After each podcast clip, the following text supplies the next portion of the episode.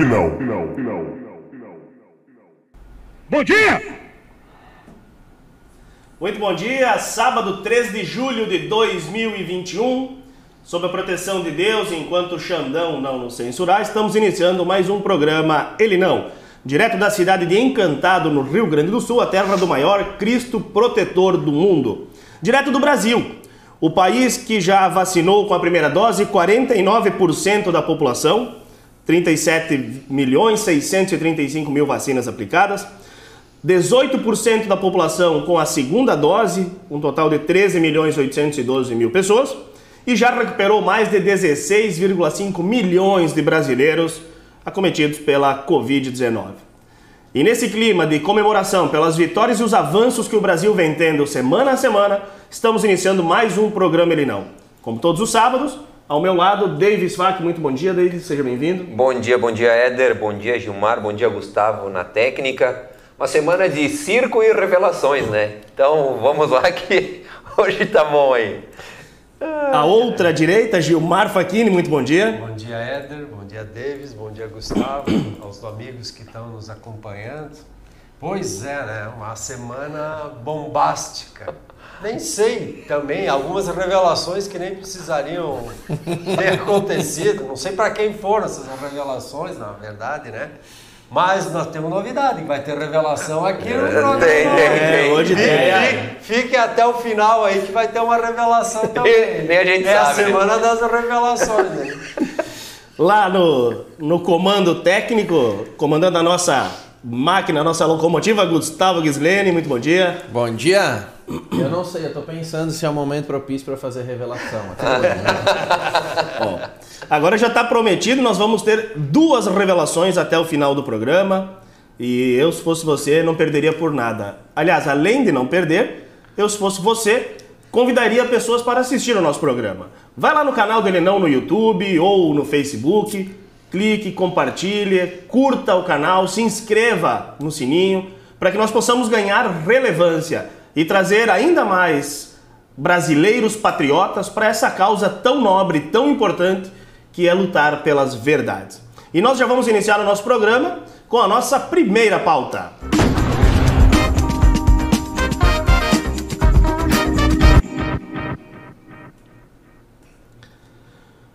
Ministros do STF articulam com líderes partidários a derrubada da PEC do voto impresso.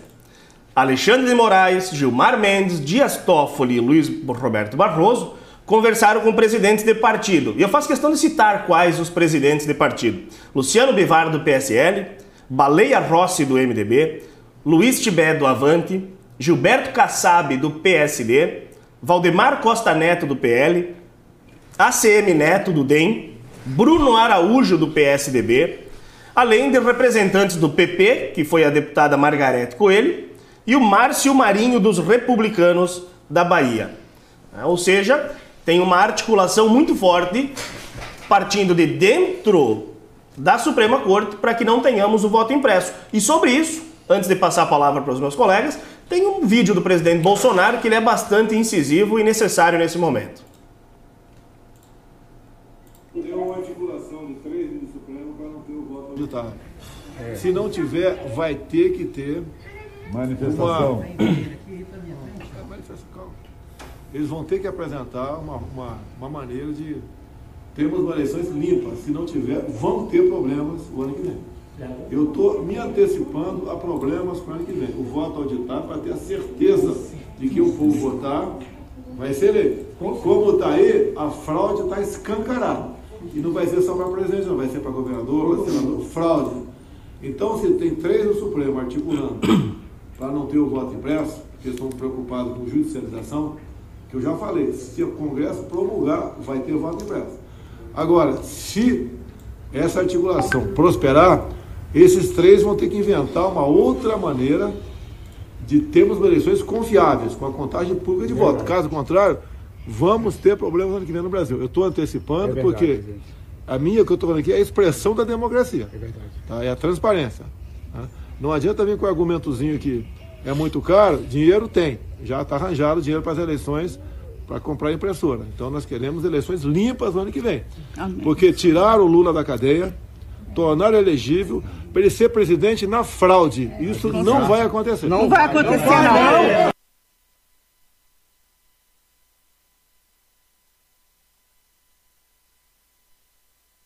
já, já até passou da hora né, de uma reação mais forte e incisiva do presidente, mas ele está demonstrando, já está deixando claro que vai chegar um momento em que vai ter uma ruptura da corda, né? Estão esticando ela tanto que uma hora vai, vai acontecer essa ruptura.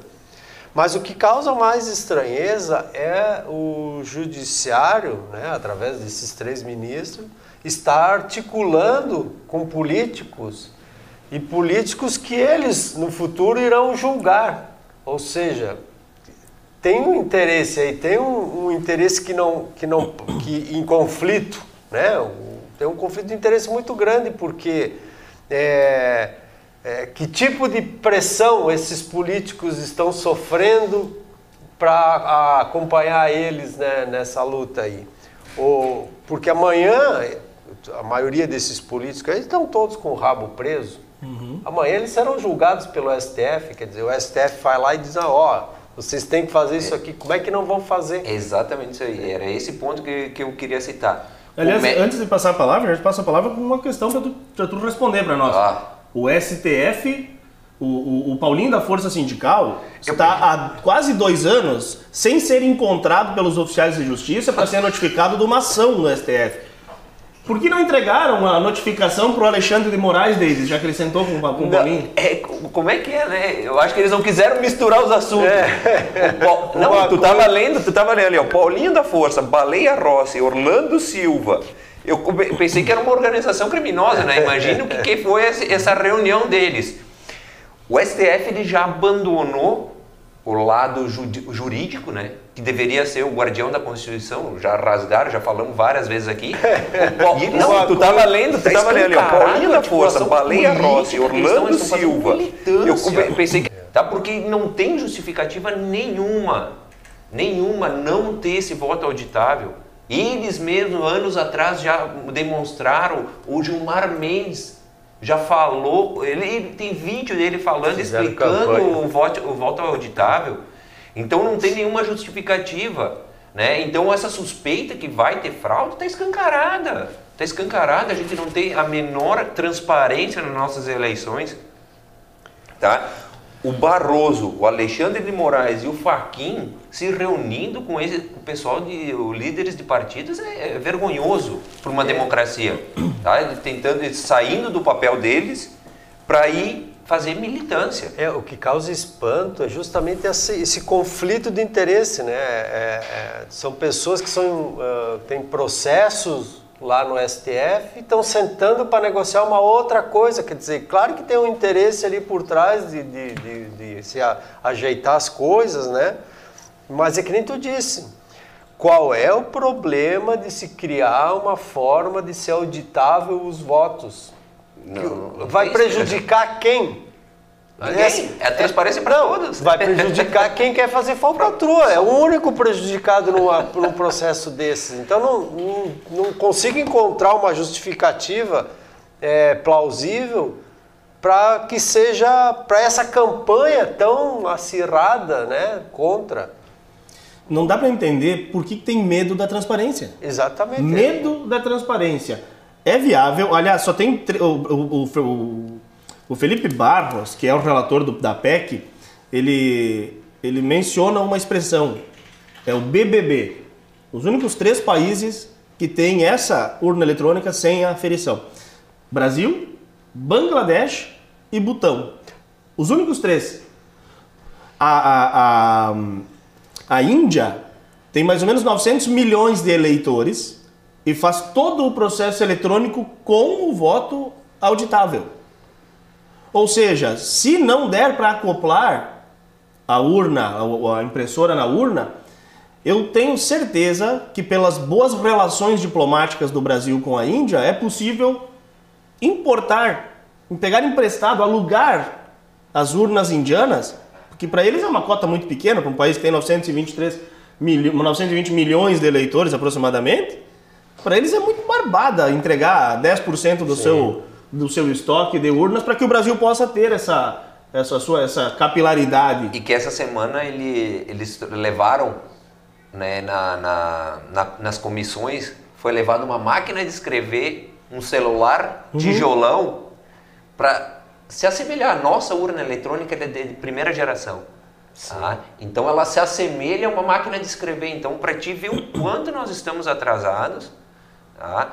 o quanto nós estamos vulneráveis né, a, uma, a um hackeamento, alguma, alguma fraude. E quem deveria se cuidar e se preservar com isso, que seriam os ministros, né? hoje, o, hoje o Barroso e o ano que vem o Alexandre de Moraes, são o pessoal que está articulando para continuar essa suspeita de fraude. Então é tão absurdo o que, que a gente está passando para te ver que tem interesses obscuros por trás, não tem outra, outra justificativa. Não, e olha que interessante, a coisa está ficando. As pessoas estão começando a perceber o nível de ousadia e de pilantragem, vamos dizer assim, por parte dessas articulações. E as pessoas estão começando a, a, a se insurgir contra membros do STF. O próprio Barroso, no restaurante, foi vaiado, teve algumas coisas Essa semana, essa terça-feira, semana. terça-feira, no, num restaurante no Aí- Rio de Janeiro, ele, foi, ele e a filha dele estavam jantando e uma mulher, ah, na verdade, nem, nem hostilizou ele, só mandou ele abrir o olho. Estavam cobrando, na verdade. Mas olha o nível, o nível da bolha, porque essa gente vive numa bolha. Certamente. O nível da bolha que esse povo vive. Ah, só uma pergunta técnica, Gustavo travou a nossa imagem? Com- Estamos com problema na internet? Nós estamos aqui, parece que a imagem está travada. Ok, agora voltou. Xandão derrubou, hein? Xandão já derrubou. Toda vez que nós citamos o STF tem alguma É falha. verdade! É a segunda vez ali, ó. O algoritmo já tá, tá de olho em nós. Tá organizado, tá Tudo organizado. certo aí, Gustavo? Estamos na GoPro por enquanto aí. Ok, vamos continuar por aqui então. Mas ah, olha o nível da bolha. Lá, ó. O nível da bolha que esse povo vive. A, a filha do Barroso fez um comentário sobre isso. Né? Ela eh, abre aspas. Gente, cara, medo do que vai acontecer com o Brasil em 2022. Vocês têm noção que eu estava almoçando com meu pai no Sushi Leblon e uma mulher levantou e começou a gritar: Estamos de olho em você, hein, ministro? Voto impresso. Nunca mais vai almoçar no Rio de Janeiro se não tiver voto impresso. Filmando e gritando, fecha aspas. Ou seja, medo do que vai acontecer com o Brasil em 2022? A filha do ministro, presidente do TSE? Sim. É isso. Qual aí. é o. Ou seja, Que é advogada, né? Ela é advogada e deveria saber o quão o pai dela tá, tá, tá rasgando tudo que ela estudou, né? ou ela tá, ou ela já sabe que a fraude tá montada e ela tá com medo porque sabe que é o Lula que vai ser o presidente. É. É. O Barroso lançou uma frase aí que ficou meio que é, essas votos auditáveis eles é, dariam um risco de judicialização das eleições. Pô, se há se há suspeita de fraude que seja que seja judicializado e vai lá e se comprove que teve ou não teve. Pronto, simples. Agora, então é melhor ser urnas fraudáveis para não ter judicialização.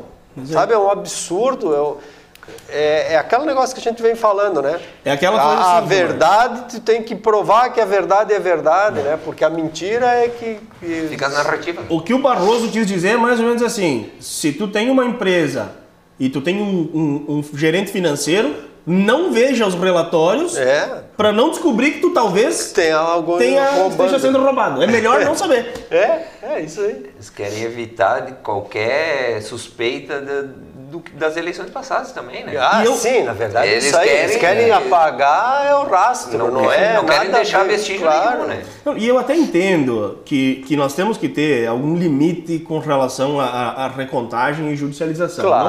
Não dá para eleger ah, o, o presidente ou o governador e, e- e os partidos protocolarem ah, ah, conferência de todos os votos, porque aí nós não vamos ter um resultado promulgado tão cedo.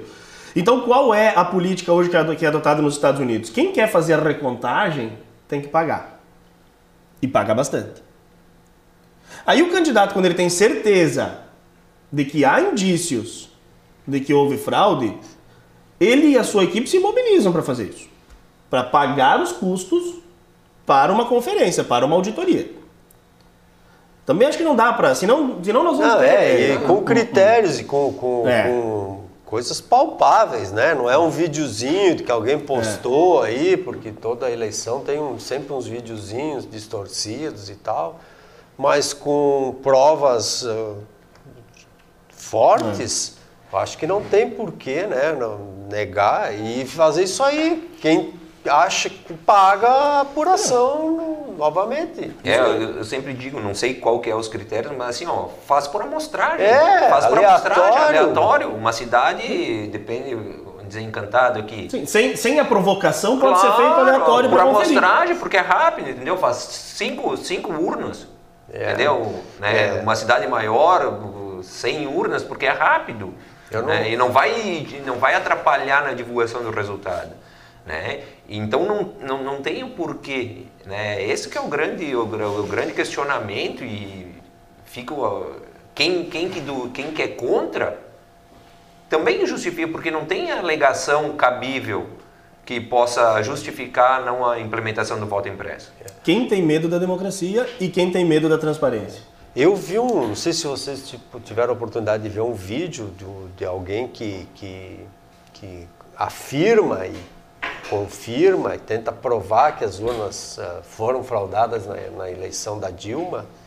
É, ele usou um sistema, é, se eu não me engano, é números reais, uma, a curva de números reais. Então eles pegam o primeiro número de todas as, as apurações que teve lá, né? E ele faz e isso dá uma curva decrescente. Em qualquer coisa que tu fizer ali que tiver números, tu vai pegar sempre o primeiro número, porque os números eles vai saltar o número, vai ser 5, vai ser 8, vai, entendeu? Não pode dar 5 muitas vezes. Então isso em todos os resultados de todas as coisas que a gente fizer vai dar uma curva decrescente. E na eleição da Dilma tem uma curva decrescente e aí ela faz isso aqui, ó, e volta depois ser decrescente de novo. Então é ali que ele prova que houve um ajuste na, nos votos para colocar a Dilma na frente, né?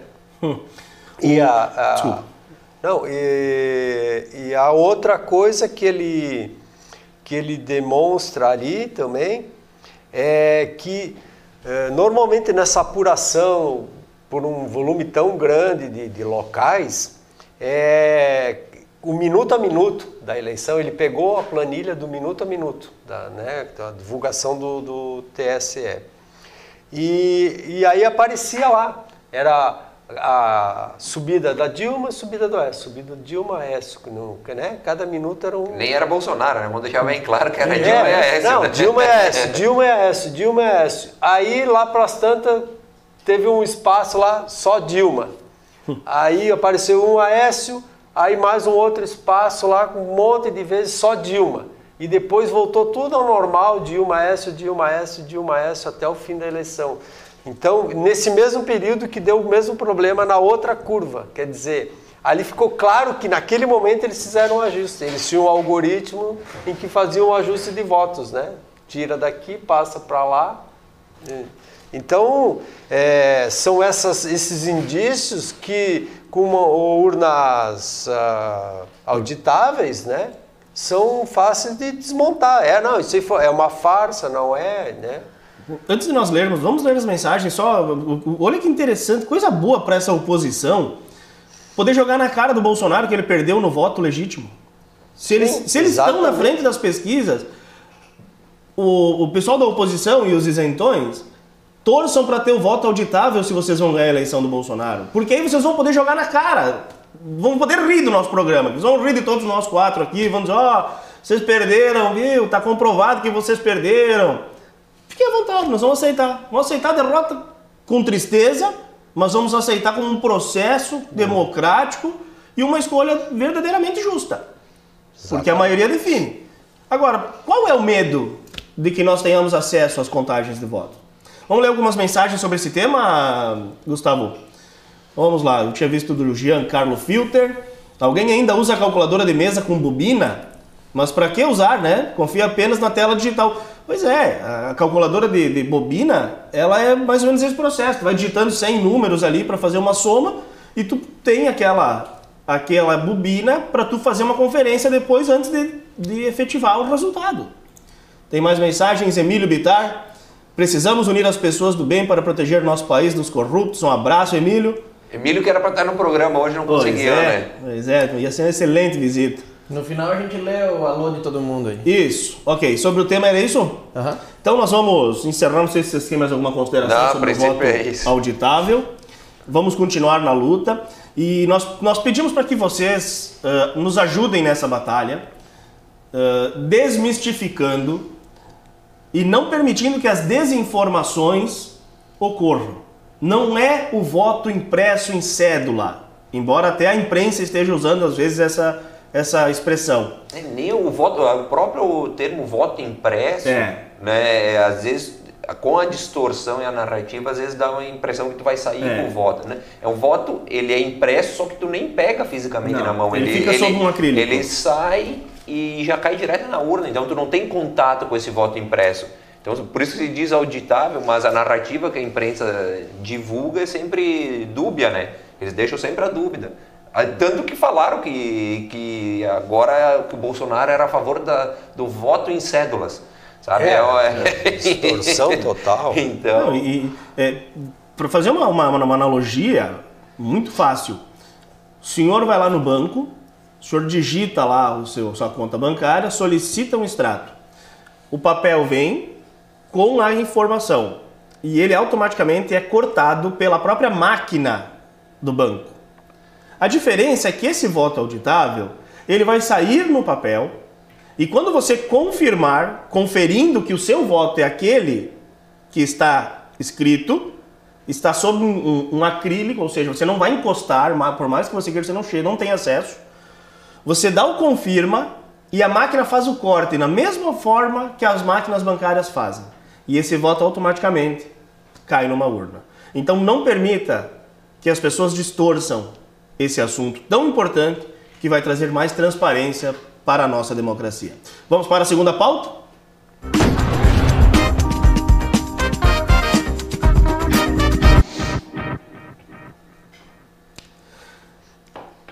Na tentativa de incriminar Bolsonaro, CPI da Covid tem reviravoltas e acusações contra parlamentares. O deputado Luiz Miranda acabou acusado de negociar vacinas. Omar Aziz teve suas investigações citadas por depoente. E indicado de Mandetta acabou exonerado por pedir propinas para um outro falsário. Antes de nós falarmos sobre esse assunto, nós temos um vídeo que ele é um pouco extenso e nós vamos fazendo algumas, algumas interrupções para que nós possamos esclarecer ainda mais, porque ele é um vídeo do Francisco Maximiano, Maximiliano, que é o presidente da Precisa. Ele vai explicar quem é a Precisa, o seu histórico, mas é a empresa que o Luiz Miranda acusou de enviar um invoice com superfaturamento na compra da vacina Covaxin. Vamos ao vídeo.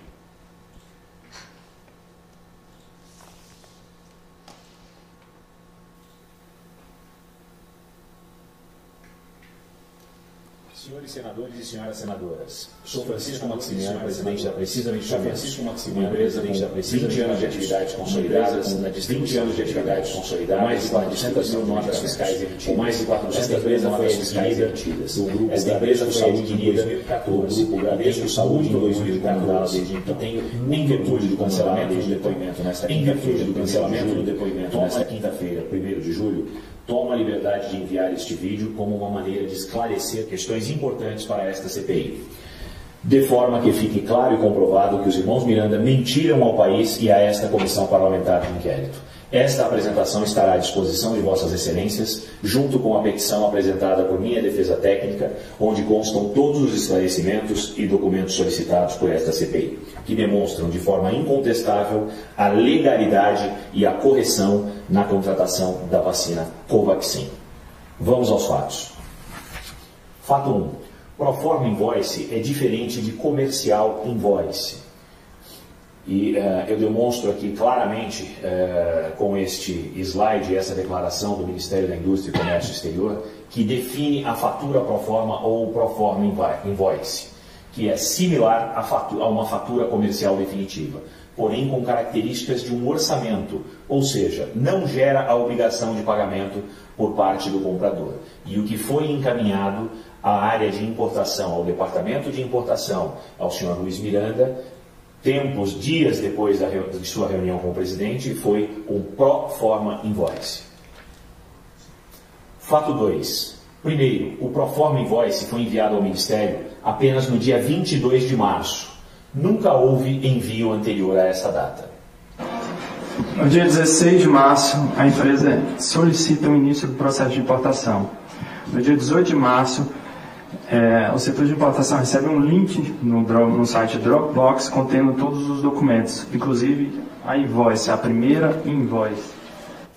Essa, essa. Bom, Pausa, pausa um pouquinho, por gentileza, Gustavo.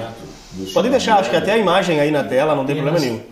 Só para a gente ir esclarecendo algumas coisas, Gilmar. É, é, essa, essas datas são importantes de se gravar, né? Dia 16 e dia 18, né? Que ele está dizendo que recebeu esse invoice aí.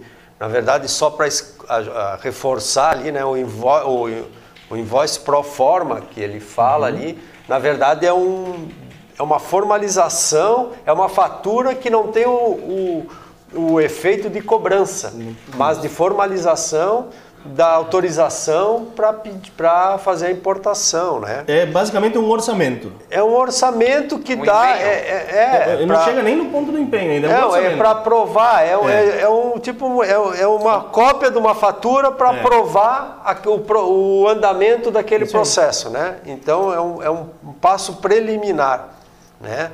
E, e olha, o importante nisso é a data, do Prestem dia 16 e no dia 18. Ele disse que no dia 18 ele recebeu esse invoice, né? Agora, na sequência, a gente vai... Seguimos? Vai... Seguimos. Primeira invoice. Então, fica evidenciado aqui, através deste depoimento do senhor Miranda, que apenas no dia 16 de março a empresa solicita o início do processo de, de importação. Então, apenas o início do processo. No dia 18, o setor recebe então um link é, do site Dropbox contendo uma série de documentos. E neste link eu afirmo não existia o invoice. O invoice não estava neste link. Na manhã do dia 18 de março, a Precisa envia um link de Dropbox para o Ministério da Saúde com uma série de documentos. O Proforma Invoice não era um deles. Na manhã do dia 19 de março, sexta-feira, a Barat Madison emite o primeiro Proforma Invoice e só então encaminha para o Brasil, no caso, a Precisa, seu representante. O Proforma Invoice é somente enviado pela Precisa ao Ministério é, da Saúde na manhã é, do primeiro dia útil. Podemos um segurar um pouquinho, Gustavo? É, ali, ó, então, reforçando, né? No dia 18 eu, o Miranda, lá do o funcionário da, da, do Ministério, alega que recebeu esse invoice. A empresa mostra aqui no, no, no vídeo que ela não, no e-mail que ela mandou, né, do Dropbox, não tinha esse invoice, não existia. Então ele mentiu ali já. Já começa aí. Né? Se ele tinha esse invoice, aí que aparece aquele invoice que o, o Onix apresentou que tinha um falsificado, que ele não Sim. sabe de onde apareceu. Então, esse documento não existia. Aqui já começa a mostrar que tem, tem, tem fraude grande, né? Tem fraude tem, grande, fraude grande no, no, na aí, picaretagem do Miranda. É, e aí a empresa só recebe da Barat no, na, na sexta-feira, no dia 19 ela uhum. recebe o invoice para mandar para o Ministério. Ou seja, a Barat, é, a Barat Medici, não? Biotech. Uh, não, Biotech. Não, não, não. não é, Barat Biotech. Barat Biotech. Barat Biotech. Que é essa empresa que produz a vacina Covaxin e ela é vendida através da Precisa. Então, como é que é? A Precisa importa para vender aqui no Brasil, só para fazer todo... É, na verdade, todos, Dia... todos os laboratórios, Isso. eles precisam ter um representante, um representante brasileiro não visa. Então eles nomeiam uma empresa que não é um intermediário, mas é um representante brasileiro do laboratório internacional, né? E dia 19 que chegou a primeira invoice para a Precisa, vinda da China, da, da Índia, da, da, da, da Bharat. Vamos dar sequência? Depois nós vamos ler os outros recados. Vamos dar sequência.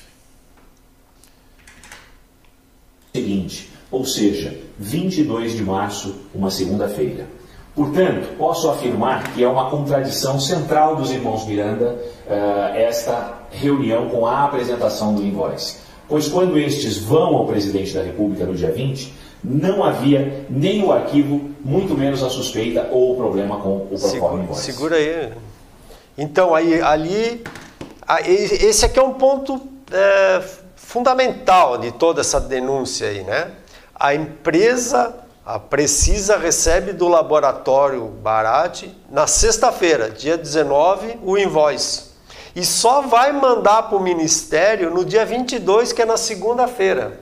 Uhum. Mas a reunião entre os irmãos Miranda com o presidente foi no sábado, dia 20. Dia 20. Então eles não tinham nada, não tinham como eles foi lá fazer uma denúncia de que tinha um invoice lá que provavam uma falcatrua, se eles não, se não existia esse invoice lá no ministério. Então é, esse, isso aí reforça que cai por terra aquele processo que abriram essa semana ali da, de, de, de prevaricação, prevaricação que o presidente não tomou medidas porque não tinha medidas. O, eles podem até ter feito, não, não se sabe, alguma denúncia. Ó, Está tá tendo, acontecendo tá, alguma coisa. Está tendo falcatruas, mas não relativamente a esse invoice, que é o que eles alegam. Que Sim. levaram o invoice. É esse é, eles alegam aparecer. que eles levaram para o presidente um invoice que não tinha chegado da Índia ainda. Exatamente, exatamente. Então, é, é, é, ali acaba essa narrativa toda do, de, desse processo todo de, de, de é, prevaricação, né, que o presidente não teria é, tomado medidas de denunciar isso para a Polícia Federal e tal. Não, não Até fez... porque não tinha o documento. É. O que, o que, o, pre, o que o presidente. Tá certo que ele é mito, mas ele não está vendo o futuro é, ainda. O que eu, aqui chega até agora para nós, né, para a imprensa, enfim, é que o presidente ouviu eles né, e teria pedido providências ao ministro, que, que foram verificar quando chegou o invoice e até. Uh, pediram que fosse refeito porque tinha algumas inconsistências, mas cai por terra agora, nós vamos ver na sequência, até outro fato, que eles uh, alegam que estavam é, cobrando é, antecipadamente, quando no invoice que eles vão mandar depois da data que eles dizem, nem isso tinha sido cogitado, foi num, num segundo momento que que se pede para ver essa questão do, do, rever, né? Refazer o invoice com a questão do pagamento antecipado. Mas vamos, vamos seguir, então, para não vídeo? quebrar o raciocínio.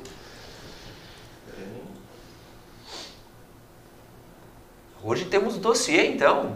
Não havia nem o arquivo, muito menos a suspeita ou o problema com o Proforma Invoice. E aqui está a prova o e-mail encaminhado no dia 18, em anexo o link uh, Dropbox. Vale ressaltar que o Proforma Invoice não está presente neste link. Apresentamos aqui também uma análise técnica pericial dos metadados do arquivo de PDF do Proforma Invoice, que confirmam que ele foi criado quando o Dropbox já havia sido enviado. Portanto, não é possível que ele estivesse naquele e-mail. Fato 2. É possível que em algum momento tenha sido incluído no link do Dropbox depois do envio do dia 18? A resposta é não. Isto não aconteceu e é comprovado por uma perícia técnica digital que aponta que não houve nenhuma inserção de arquivos depois do envio no dia 18 de março às 9h20. Até isso é e importante, Gustavo. Não precisa nem pausar, só, nem, nem, nem trocar esse imagem. também está à disposição dos senhores aqui, é, ratificando e esclarecendo que na pasta Dropbox... Isso, pausa um pouquinho. Teve uma, uma perícia para confirmar que não houve inserção, de, de, documento de arquivo depois do envio da Barata. Da Barata.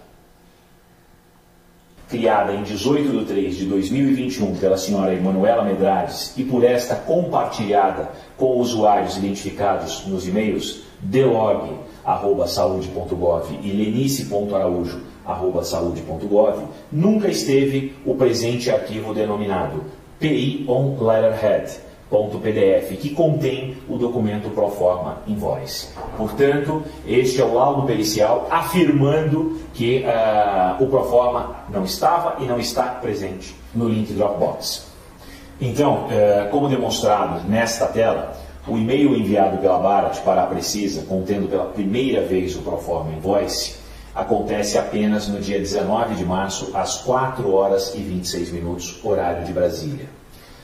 E eh, isso atestado aqui. Este é o primeiro momento em que recebemos o dito Proforma Invoice. No dia 22, às 10 horas e 21 minutos, o Proforma Invoice é enviado ao Ministério da Saúde pela primeira vez, como comprovado neste documento. Neste Dia e-mail. 22 é a Então, no dia segunda-feira, 22 de né? março, às 10 A reunião com o presidente foi dia Primeiro 20. manhã do primeiro dia útil, como relatado anteriormente. Portanto, aqui já fica provada de forma documental a mentira dos irmãos Miranda à CPI. Mas não é só.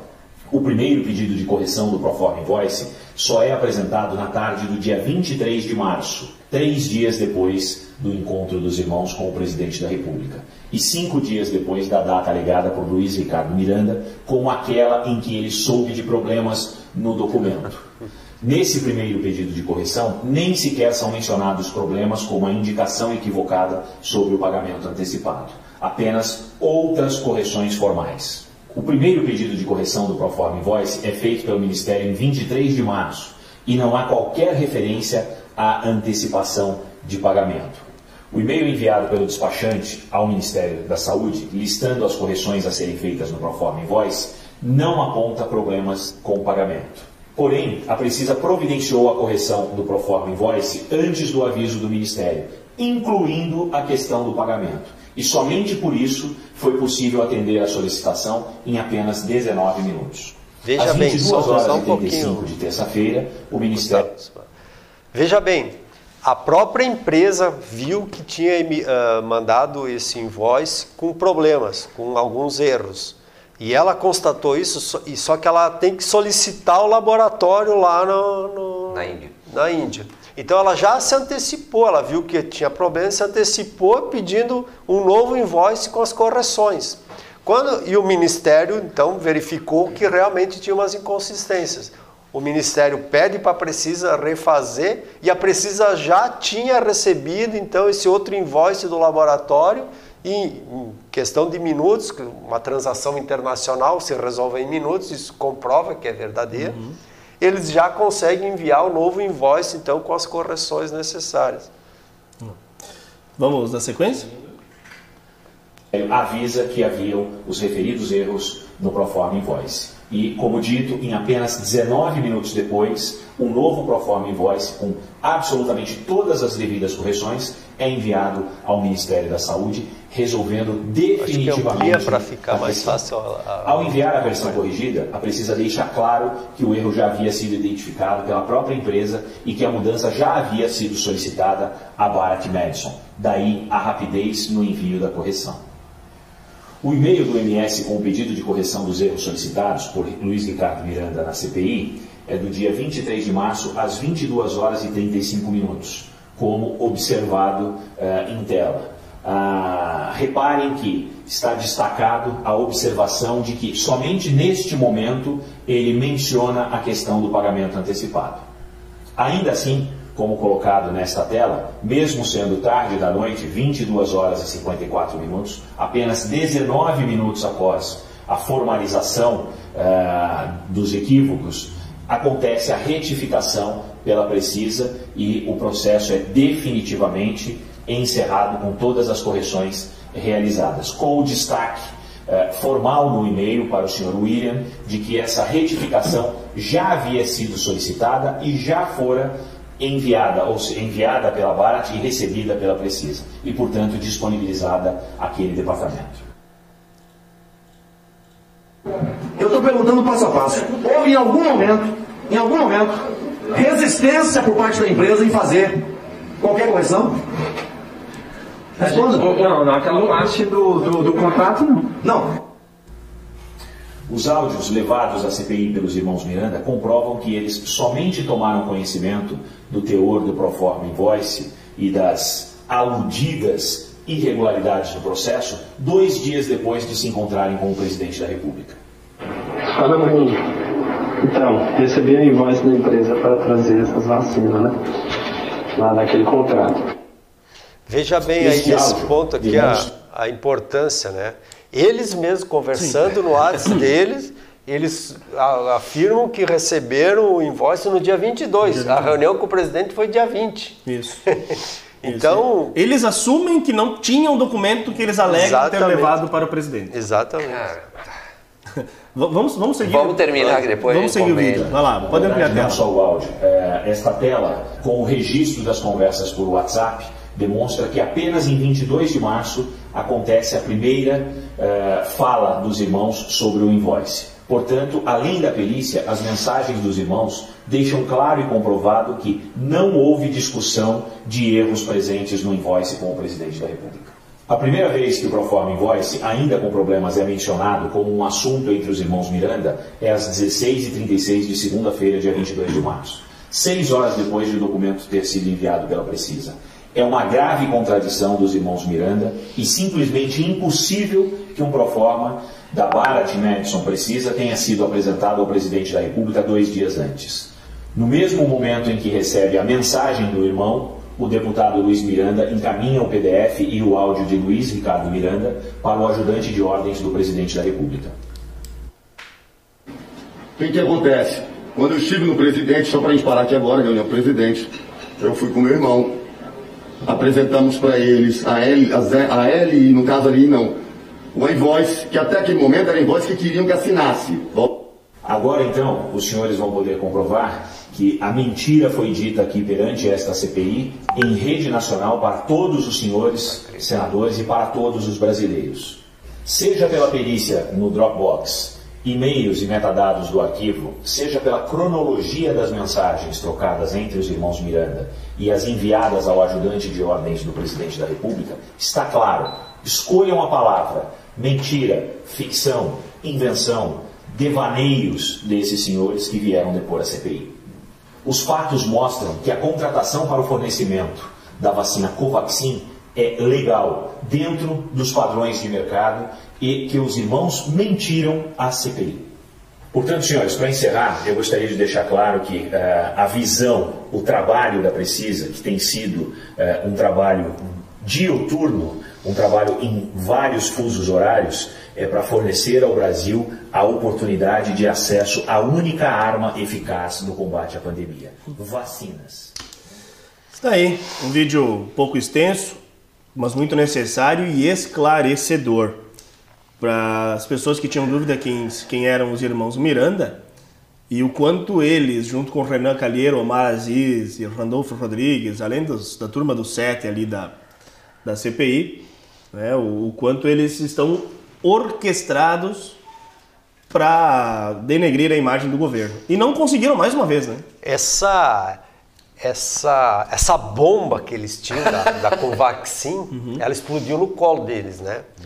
Se, se vocês se lembram, no- nos primeiros dias em que o Miranda divulgou esses fatos, deu aquela entrevista para a Folha, é, o senador Gazela Saltitante lá, o O Randolph, senador da PEVAT. é, É. ele não parava na, na CPI, a cada minuto, questão de minutos, fazia uma intervenção pedindo que o presidente da Precisa comparecesse à, à- à CPI, pedindo que o Ministério da Saúde mandasse informações sobre esse contrato com a Precisa e tal, como se eles tivessem um- uma bomba que é só me mandar isso que nós vamos derrubar o governo.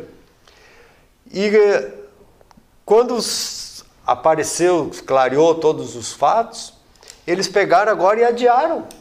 Era para ele quinta-feira ir depor e eles adiaram isso, criaram uma outra, uma outra bomba, né? E deixaram essa de lado porque iam ser desmascarados. Então vamos esperar ganhar Eles, na tempo. verdade, já pra- foram desmascarados na própria CPI, né? Sim, Na própria dúvida. CPI já, já teve contradições, já foi exposto o documento que, que, que alegava, eh, foi, foi, foi derrubado o, o, o argumento deles com provas na CPI. É. A narrativa caiu naquela tarde mesmo. Porém, a imprensa ignorou, né? Sim, é, e, é e- que- e o que mais me perdão, e o que- me perdão, o que mais me, me deixa indignado é que não foi só a imprensa. A Rosa Weber da sequência cobra da PGR uma posição por prevaricação um argumento que foi derrubado na própria CPI e que agora a Precisa esclarece com... com... Ela joga uma pá, uma pá de cal em cima, né? É, Isso ela matou. Essa né? narra- Os irmãos Miranda a gente já falou desde o, desde o início, né? A gente falou quando eles criaram essa narrativa que tinha uma bomba, né? E a bomba agora veio de fato, estourou no colo deles, tá? Porque essa semana foi instaurado um inquérito pela Polícia Federal, tá? Que vai investigar isso e tá provado já, o presidente da Precisa já tá ali o vídeo, tem todo o dossiê pronto, incriminando esses irmãos Miranda. É, eles vão acabar na cadeia. Eles vão preso, eles vão preso porque eles menti mentiram escancaradamente. E tá ali os vídeos, mano, mentiram na própria CPI. Sob juramento. né? Sobre juramento. Então eles estão, além de tudo, além de tudo, eles cometeram um crime e vão ir preso. Vão ir presos esses irmãos aí. E- e- Lembrando que Rosa Weber tem uma pauta, né? Que é o processo do Renan, né? Que tá trancadinho lá. É, tá na gaveta. Olha, dona Rosa Weber, mexa nas suas gavetas. Olha só, o, o- o Miranda é um, um- um cara que está sendo acusado de estelionato por centenas de pessoas e é um homem muito vaidoso. E foi a vaidade que matou ele dessa vez, né? Porque ele estava quieto lá no mandato dele, respondendo aos processos, mas ele estava né, É que na verdade foi o medo de, da, da eleição, né? Porque ele foi pro ostracismo, né? Na verdade, Ele- ele, não aí. tem, ele não tem protagonismo nenhum na política. Então a próxima eleição provavelmente não, não seria reeleito e ele tentou criar um fato. Tentou ser o salvador, né? Tentou ser o Salvador, Ser o criar um fato que talvez eh, colocasse ele de volta, né? Para uma Nos holofotes. A vaidade, É. a vaidade e a vaidade. A vaidade matou ele, né? E olha só, olha a importância. Mas tem, então, tem, tem- só, só Vai lá. pra continuar nesse raciocínio, mas tem um outro interesse aí. Tem um interesse comercial aí. Na verdade, ele e o irmão, Isso. ficou claro agora na outra denúncia, depois a gente vai comentando aqui, vai aparecer. É, ele e o irmão eles têm um interesse comercial, eles estavam tentando isso, vender isso. vacina, tentando Co- vender intermediar. intermediar Intermediar. vacina e outros suplementos, luvas e outras coisas que- com o ministério e foram cortados nisso aí. Essa é a mágoa. O real interesse ainda é esse comercial, não é nem o político. O político também. Mas tem esse outro interesse que os, os golpistas, na verdade, são eles, né? o, o seu Luiz Paulo Dominguete, É, que é representante da Davat Medical Supply, expôs o áudio do Luiz Miranda tentando negociar. É. Então, perceba, nós estamos diante de, de- de- de- dois golpistas que tentaram ganhar dinheiro, ganhar holofotes, se juntando a Renan Calheiros, que aliás é o queridinho de muita gente que, que, que se diz isentão, e com essa, esse áudio e essa exposição caíram duas narrativas. A primeira, de que houve prevaricação do presidente, e a segunda, que houve propina. Não teve propina. Primeiro, não Nenhuma teve pagamento, duas, nada. mas não teve intenção de propina. Hã? E a questão da propina, até a, a questão das doses ali no primeiro invoice, invoice que veio era 300 Mil. 300 mil doses. 300 mil frascos. frascos, tá? que seria os 150 dólares. Só que cada frasco tem 5 cinco doses de, de 5 ml. E cada vacina é meio ml. Então, já de cara, já transforma em 3 milhões de vacinas, E a que 15 dá dólares. 15 dólares, que é o preço mínimo tabelado pela Covaxin. Então, nem o superfaturamento, eles não conseguiram, não é nem conseguir provar, né? Porque é só em cima de narrativas que eles batem. E aí, antes como caiu por terra essa, essa narrativa dessa, desse golpe aí que eles armaram, né? O Renan. Isso aí eles fizeram tudo lá O Renan e o Mário, eu não sei o que, que eles O prometeram Miranda, o Miranda, que agora estão, estão abandonando eles, né? Viram que caíram. Mas é claro, bomba porque foi, no meio da CPI, né? foi desmascar, foram desmascarados, aí eles criaram esse outro fato dessa outra vacina aí com esse Dominguete ali, né? Com, Isso. Mas olha que interessante sobre a questão dos Mirandas aqui, antes da gente ir para essa. Só para não sair dos Mirandas. Vocês lembram por que, que o Eduardo Cunha foi caçado? Por que, que perdeu o mandato? Eu não me lembro. Porque mentiu, porque mentiu na CPI. Porque ele disse que ele não Ah, tinha é conta na verdade. Suíça. É verdade. Foi Ele provado. prestou juramento de falar a verdade. Ele disse que ele não tinha conta na Suíça. Ó, caiu uma bomba. E depois ele perdeu a ele perdeu o mandato porque encontraram lá uma conta que ele se diz ah, que era é, usufrutuário. E ele continuou com a tese, né? sim. Eu não tenho a conta, eu sou apenas usufrutuário. Poxa, eu podia ter uma conta que eu era só usufrutuário, não precisava nem não, estar no meu nome. É né? que na verdade, formalmente ele está certo. Sim, formalmente. Formalmente, se for analisar a fundo, ele era usufrutuário de uma Sim, conta. sim. Ele não mentiu, Isso aí. né? Mas, mas, olha só, mentiu, né? O- o, verdade. Eduardo Cunha teve o seu mandato cassado por mentir na CPI. Nada menos do que isso pro Miranda. Muito pior o Miranda. Nada menos do que isso se espera pro Miranda. E o indicado pelo Mandetta, o seu Roberto Dias, foi exonerado essa semana, na semana passada, na verdade, por pedir propina para uma das vacinas. Só que ele pediu propina para um cidadão que se apresentava representante de laboratório e que foi desmentido pelo próprio laboratório que não envia representantes para negociar com, com o É, Ministério. Aí então, para eles, a- o, o circo, né? O circo, para sair de uma enrascada que eles se meteram, eles criaram uma outra pior ainda. É, um, é uma, é uma sessão pastelão aquilo lá, né? Eles pegam, aparece lá na CPI um cara que é policial militar na Da ativa. Minas, Da em ativa. Minas, não é, não tem vínculo nenhum com nenhuma empresa, né? Nem no Brasil, nem no exterior. E ele se apresenta como alguém que vai oferecer 400 milhões de doses. Para ter uma ideia o que é os 400 milhões de doses, até hoje, em todo o mundo, a AstraZeneca só conseguiu produzir 600 milhões de doses. E ele foi oferecer sem ter um 400. documento, é que nem. É um golpista. Mas como é que chega no Ministério um homem desses? É um cara? golpista, é que eles têm o contato do ah, me apresenta lá, que não sei o que, entendeu? E foi lá, quando ele chegou lá pro, pro Coronel Elcio, né, ele mesmo narra na, na, na CPI, que ele foi lá, o Coronel eh, conseguiu chegar até o Coronel Elcio, o Coronel Elcio pediu, tá, o que- né, o que, que tu quer? O que, que, que tu quer? Quem é tu na ordem do dia? Nós queremos te vender 400 milhões de doses de- da vacina da AstraZeneca e tal, não sei o que e tal. Aí o- o- os próprios senadores, tá, e o que, que o coronel Elson disse? Não, ele não falou nada. Sim, porque ele viu que era um golpe, né, tio? Quer dizer o quê? Ele não. Ah, mas ele fez, tomou algum. Não, não, morreu o assunto. Mas claro, acabou, era um golpista, o cara, O cara viu não que tinha um um documento para se intitular Não, representante não era, não era nem representante nem da empresa que ele disse que era do Brasil, como é que é a da É a Davat Medical. a da VAT Medical, né? Que é, não é nem do Brasil, ela é Uhum. uma. Essa aí é uma empresa do Texas, nos Estados Unidos, que tentou dar um golpe no Canadá com vacinas, Sim. tentou vender lá para umas tribos de indígenas, né? Foi descoberto, estão respondendo o processo lá. E não tinha nenhuma representação da, da AstraZeneca, sendo que o Brasil já tinha um acordo direto Sim, com o laboratório. Para que, que ia comprar do intermediário? Uma quantidade que o Brasil não tinha conseguido contratar direto com o laboratório até então, iria contratar de, de alguém. Então, é, é um. Eu resumo assim: eles pegaram, é um golpista que foi reclamar na polícia que o outro tentou dar um golpe nele. Durante o golpe dele.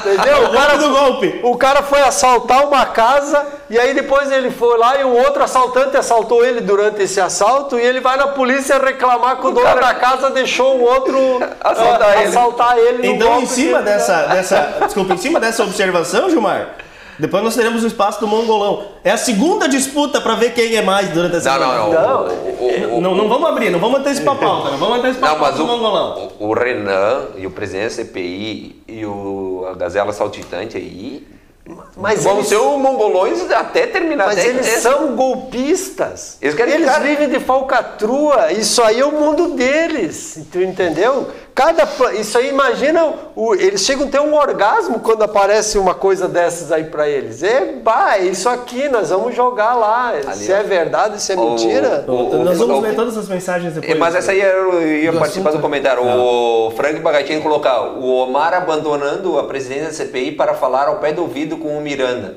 Só não vê quem não quer. E, é- e teve isso aí também, né? Quando esse, o do, da Guete aqui essa semana.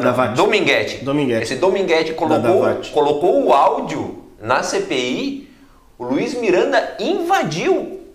Invadiu de, cami de camisa. Sem gravata. Sem gravata, sem paletó, sem nada. Invadiu a, a comissão, a CPI, Pra ver o grau de intimidade. de ver o quanto eles estavam intimidando. E ficou, conversou exatamente isso aí. Ele conversou ao pé do ouvido. Ele, eles tiraram o microfone com o presidente da, da CPI. Então, pra te ver que é um circo de horrores, né? Saber que nós estamos pagando essa- esse circo aí, né? E fica escancarado que ele só tem um objetivo, que é tentar construir uma narrativa para desgastar o governo. Sabe o Yeah. que, que doeu no coração essa semana? Ver um homem sério como Carlos Wieser sentado numa CPI. É. Mas e- o- e- ele foi perfeito. Não, Eu também faria a mesma coisa. ele já que ele tinha que ir, né? Não, tem que ir, vai. E, e outra, responder. O que adiantava ele responder? O que adiantou para todos os outros que não Nada. falaram o que eles quiseram ouvir ter respondido? Nada. Só ofensas e não sei o que. Vai lá, não responde nada, deixa ofender igual e não se desgasta, não se estressa. Porque Só tem que aguentar no osso, né? Tem que aguentar no Tem osso. que aguentar no Tem que osso. Aí- fazer um exercício de meditação. Olha, Aí cada minuto. o, o senador, tu leu a bula? o Alto Alencar, tu leu a bula? É só tu leu a bula, porque eu li a bula. O ortopedista que não tem registro no, É. no- no conselho de ortopedia. E que- e que não, inter- não tem registro de E ortopedista. que interpreta tudo errado. do- Ele, ele, só, ele somente erra e diz que é os outros. O protozoário. Aí ele foi, ele estava de, de presidente da, da CPI, e aí ele foi fazer uma brincadeira ainda com os caras lá, de, tava amarelo, Sim, tinha chamou o advogado e o do Carlos advogado- Wieser, disse, disse que ele estava vermelho, que o outro estava amarelo, mas Pegou o advogado sol, estava pegou vermelho e tinha pego sol. sol. Aí o cara respondeu o que ele merecia ouvir e aí ele ameaçou de prisão. Mas a- o circo foi tão grande, era uma comédia tão grande, que aí o, Os- o Osmar Aziz Omar voltou. Aziz, o Omar Aziz, Osmar. Ó, é que dá um trava-língua ali. Né? Omar trava-língua, trava-língua. né? É, ele voltou, ele voltou e não. Aí os, senadores pediram para que ele assumisse, voltasse para a presidência para parar com a palhaçada que tinha mandado ah, Prender, prender, prender. O advogado, não. E Essa- aí o Osmar Aziz fazia assim, ó. Ele que vira essa bomba que se vire, né? Chama a polícia legislativa. Mas aquilo ali é uma. Mas é um Quer brincar de bando avestruz, aguenta o ovo, né? É um bando, na verdade é um bando de sem vergonha. Pô, Os sete cavaleiros do apocalipse, né? É, mas é sem vergonha, sabe? É um negócio que é, é uma comédia, é assim que deve ser considerado pela população do Brasil. Aquilo é uma comédia, uma palhaçada, É, não, verdade, falando em, não é nada falando em comédia, o Wizard foi na quarta-feira, né? Ele tava na quarta-feira de tarde, o Éder, o Éder me liga.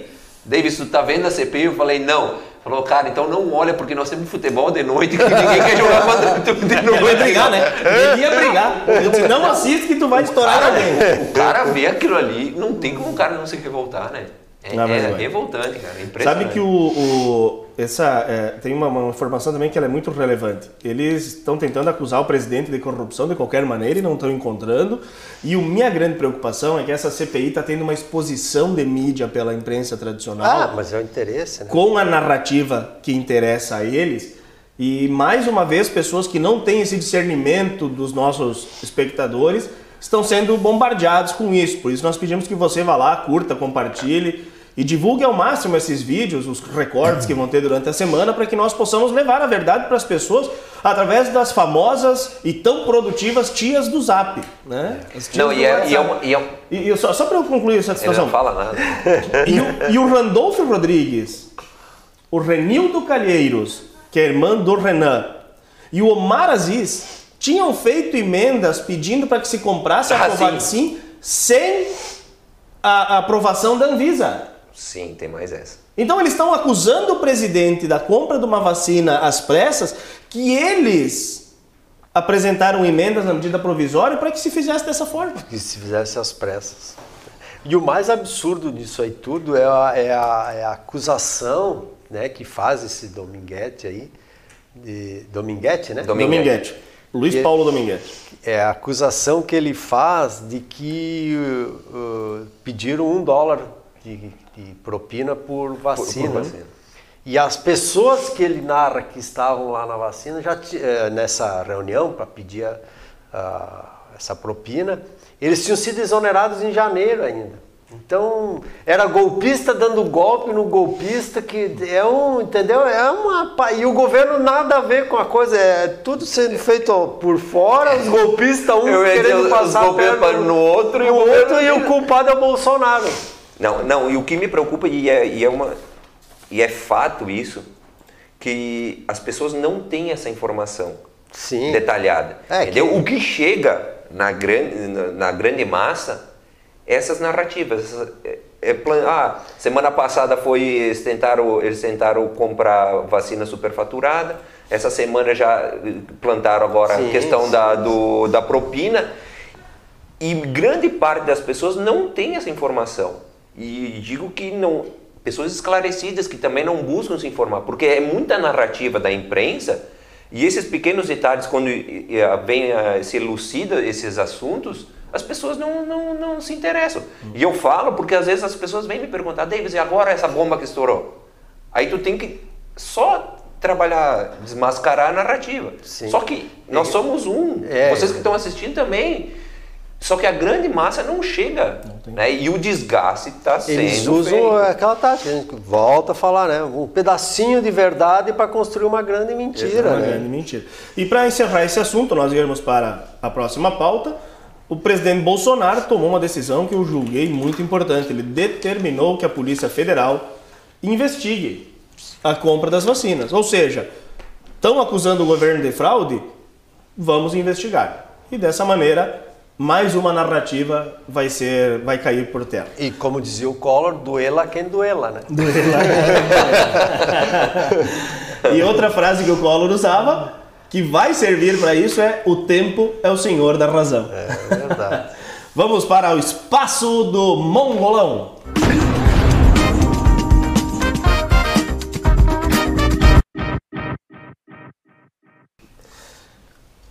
O nosso espaço do Mongolão de hoje, ele estava programado para ser com o André Constantini.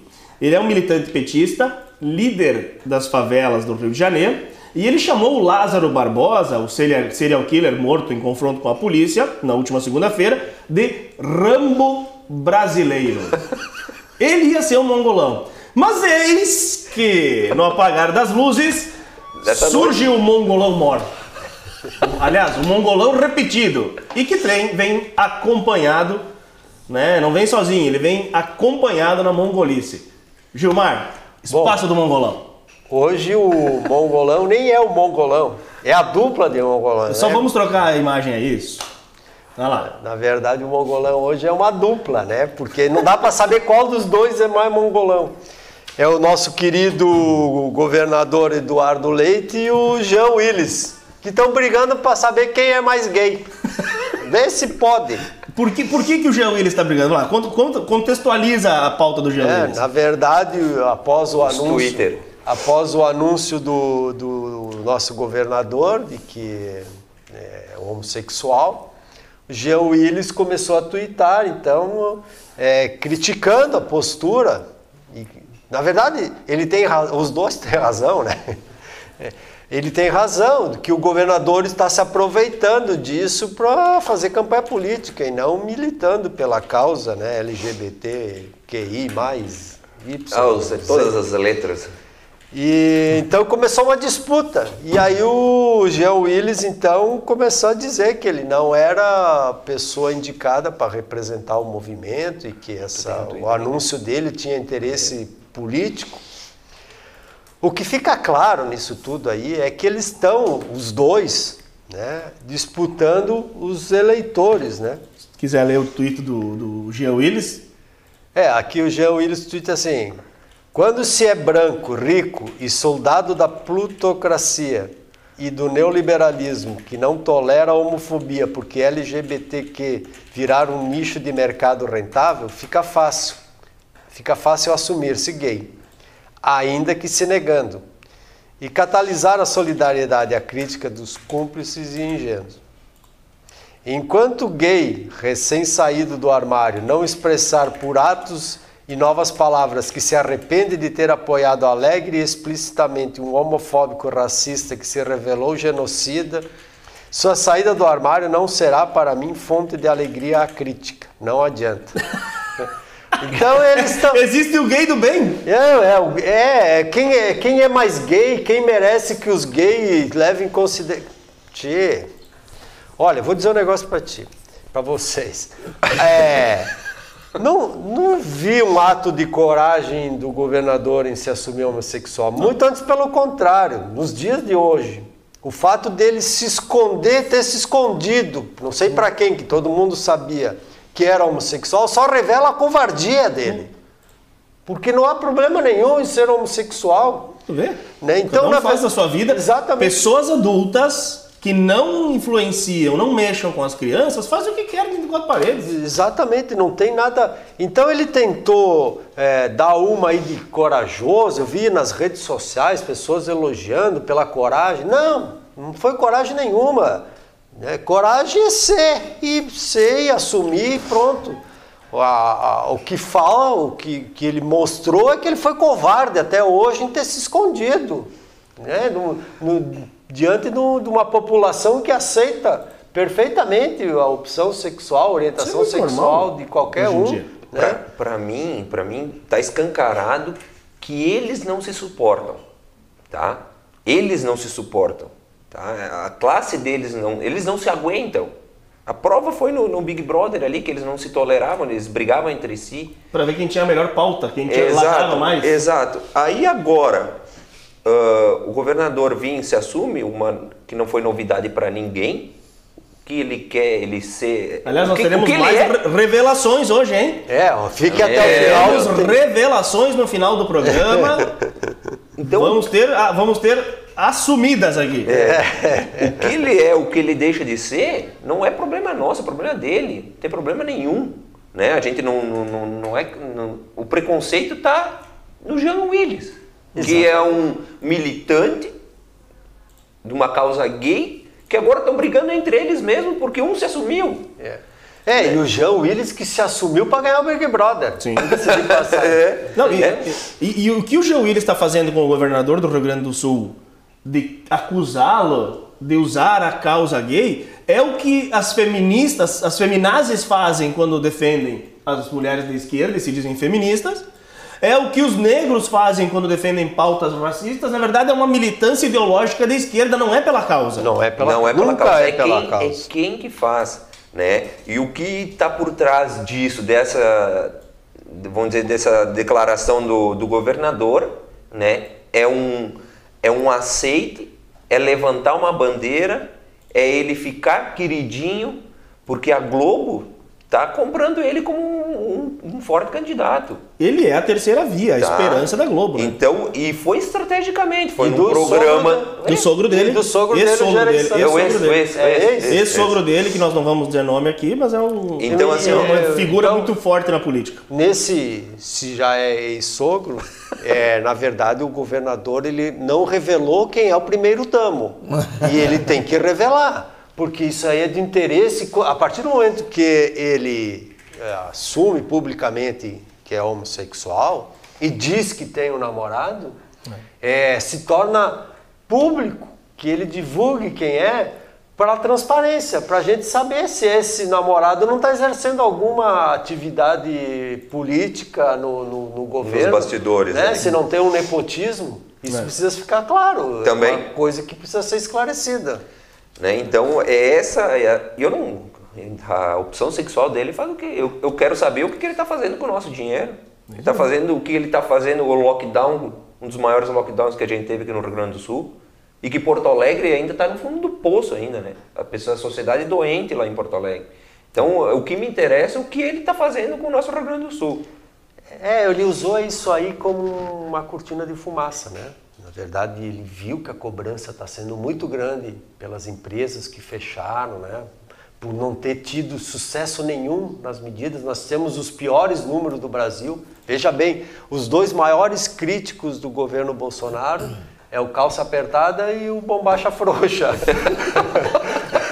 Ah, é, é o governador de São Paulo e o governador do Rio Grande do Sul tem os piores números e são os maiores opositores ao governo. Eu só tenho medo de como vai ser a prévia dentro do PSDB para herdar a vaga de candidato do partido. Porque se a disputa é quem é mais gay, o, o, o Dória vai ter que entrar na briga também. O Dória vai ter que entrar, porque. o, o Dória deve ter Dória- ficado enciumado de não ter aproveitado também essa oportunidade aí, né? Dória tem outros vídeos piores, melhores. Melhores, melhores. É, e, e a questão é a seguinte, né? Sempre para deixar claro, isso é a nossa postura. Nós estamos aqui com a leveza que o tema também merece, brincando. É, muitos memes surgiram nos últimos, nas últimas 24 horas, depois da revelação do governador. É, nós respeitamos toda e qualquer é, é, opção, escolha, orientação, condição, entenda como você queira. Nós respeitamos todas as formas responsáveis, adultas e dentro da legalidade das pessoas se amarem. Nós entendemos que um homem gostar de outro homem uma mulher gostar de uma mulher compete somente a essas pessoas. Da mesma forma que eu sou contra um casal hétero ficar se beijando em público, ficar ah, ah, ah, com cenas mais quentes em público, eu sou contra também a que casais gays façam isso. Nós temos que proteger as crianças. Nós não podemos deixar que as crianças tenham acesso à sexualização. As crianças têm que ser sagradas, elas têm que ter a infância protegida. Um governador político assumir-se gay é do seu, da sua conduta pessoal. Concordo com o Gilmar, demorou muito tempo para assumir. Demonstrou covardia, muito mais do que coragem. Porque nunca foi pauta na sua campanha a sua condição sexual e rumores muito fortes já se levantavam, vindo inclusive da sua cidade, que é a cidade de Pelotas. É, na verdade, se tinha uma certeza disso, né? Todo mundo sabia disso. E, e ele se elegeu um governador. Ou seja, isso só prova que a sociedade, na sua grande maioria, não é homofóbica, preconceituosa quanto a isso, né? E as pessoas estão querendo um governo correto, estão querendo um trabalho sério.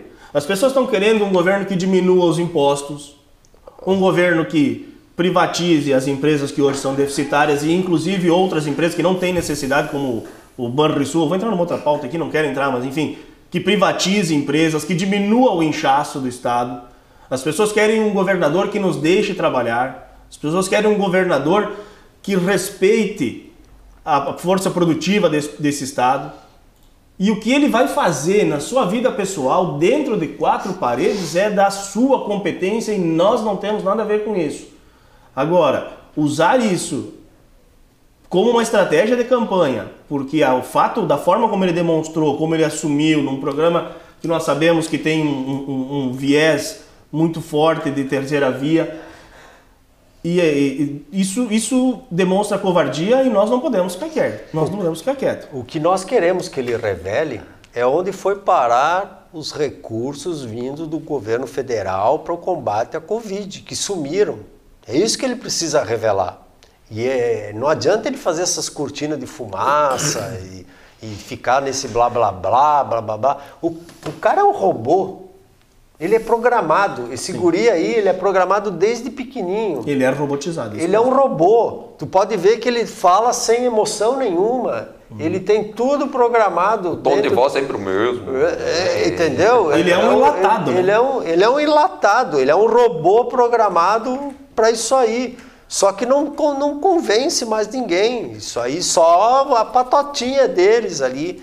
O que ele precisa explicar e deixar claro para a sociedade gaúcha é o que ele fez com os recursos vindos do governo federal e por nós termos os piores índices do Brasil. É São Paulo e Rio Grande do Sul, os dois piores estados do país. E os dois que criticam o governo federal. E os dois que mais criticam o governo federal. Né? É isso que tem que ficar claro. Pergunta para o Gilmar Facchini. Num eventual segundo turno entre Eduardo Leite e Jair Bolsonaro, Jean Willis vai para Venezuela dessa vez? Ou ele tem, vai para os Estados Unidos de novo? E tem uns ouvintes aí que já estão mandando aí os, vai para Cuba, os primeiros damos aí do Rio Grande do Sul aí. Então Essa gente, esquerda já, já mandaram. Esse não, não, vai dá, divulgar, esse não dá pra divulgar mas, mas ainda. O pessoal que está assistindo aí já mandaram para nós aí. Obrigado gente... pela Fábio, obrigado pela, pela, pelo envio da mensagem. Ela, gente, ela mandou, tá aí o primeiro damo. não, não dá para ler, não dá para ler. Não, não. É muita revelação num programa só, vamos devagar. E, na verdade, a gente fala para esse pessoal de esquerda, ah, vai para Venezuela, vai para Argentina, para aí, vai para é. Cuba e tal. Na verdade, eles, ah, eles não são bobos, né? Claro que não, claro que não. Eles vão é para os Estados Não, tá Unidos. aqui, ó, tá aqui, Nem para Europa eles não vão, né? Tá aqui, ó. É um, é um assunto particular do governador, mas como ele tornou público, nós vamos, vamos anunciar. Segundo o jornal Metrópolis, tá, nessa quinta-feira, na participação então no Bial, né, ele revelou publicamente ser homossexual. Entre aspas, estou namorando há nove meses com um médico do Espírito Santo. Tenho uma enorme admiração e amor por ele. É pediatra, trabalhou no hospital de campanha, disse Eduardo ao jornalista. E aí, segundo o jornal Metrópole, o namorado do governador é o médico pediatra Thales Bolzan. No Instagram, o perfil do jovem é privado. Segundo informações da rede social, Thales divide sua vida entre Vitória e São Paulo. Em sua biografia do perfil, consta que ele é pediatra pela Universidade Federal do Espírito Santo, cursa endocrinologia pediátrica na USP. Isso é o jornal Metrópolis, que trouxe então quem é o- Bom, o primeiro. então- o primeiro aí, a gente, eu queria Então já agradecer ficou, a, já ficou a- bem a claro que Fabiana essa Jaquete, que pessoa que não, nos enviou agora, né? que O- não, que não ocupa não, não cargo ocupa com- cargo público no Rio Grande do Sul. E para isso que essa informação serve. É, exatamente. Apenas para isso. Claro. O que ele faz da, da vida dele é, é com ele. Estamos encerrando a pauta do espaço do Mongolão, né? O Jean Willis, então, em duplicidade, é a segunda vez É, ele já é reincidente. que já é reincidente de Mongolão. Tá querendo o troféu. É, No final do ano vai levar um.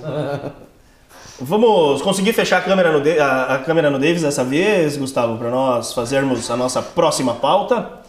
Então, em seguida, nós teremos a nossa próxima pauta, ou 11 horas e 19 minutos, já estamos nos aproximando do final. Vamos para a Hora do Mito.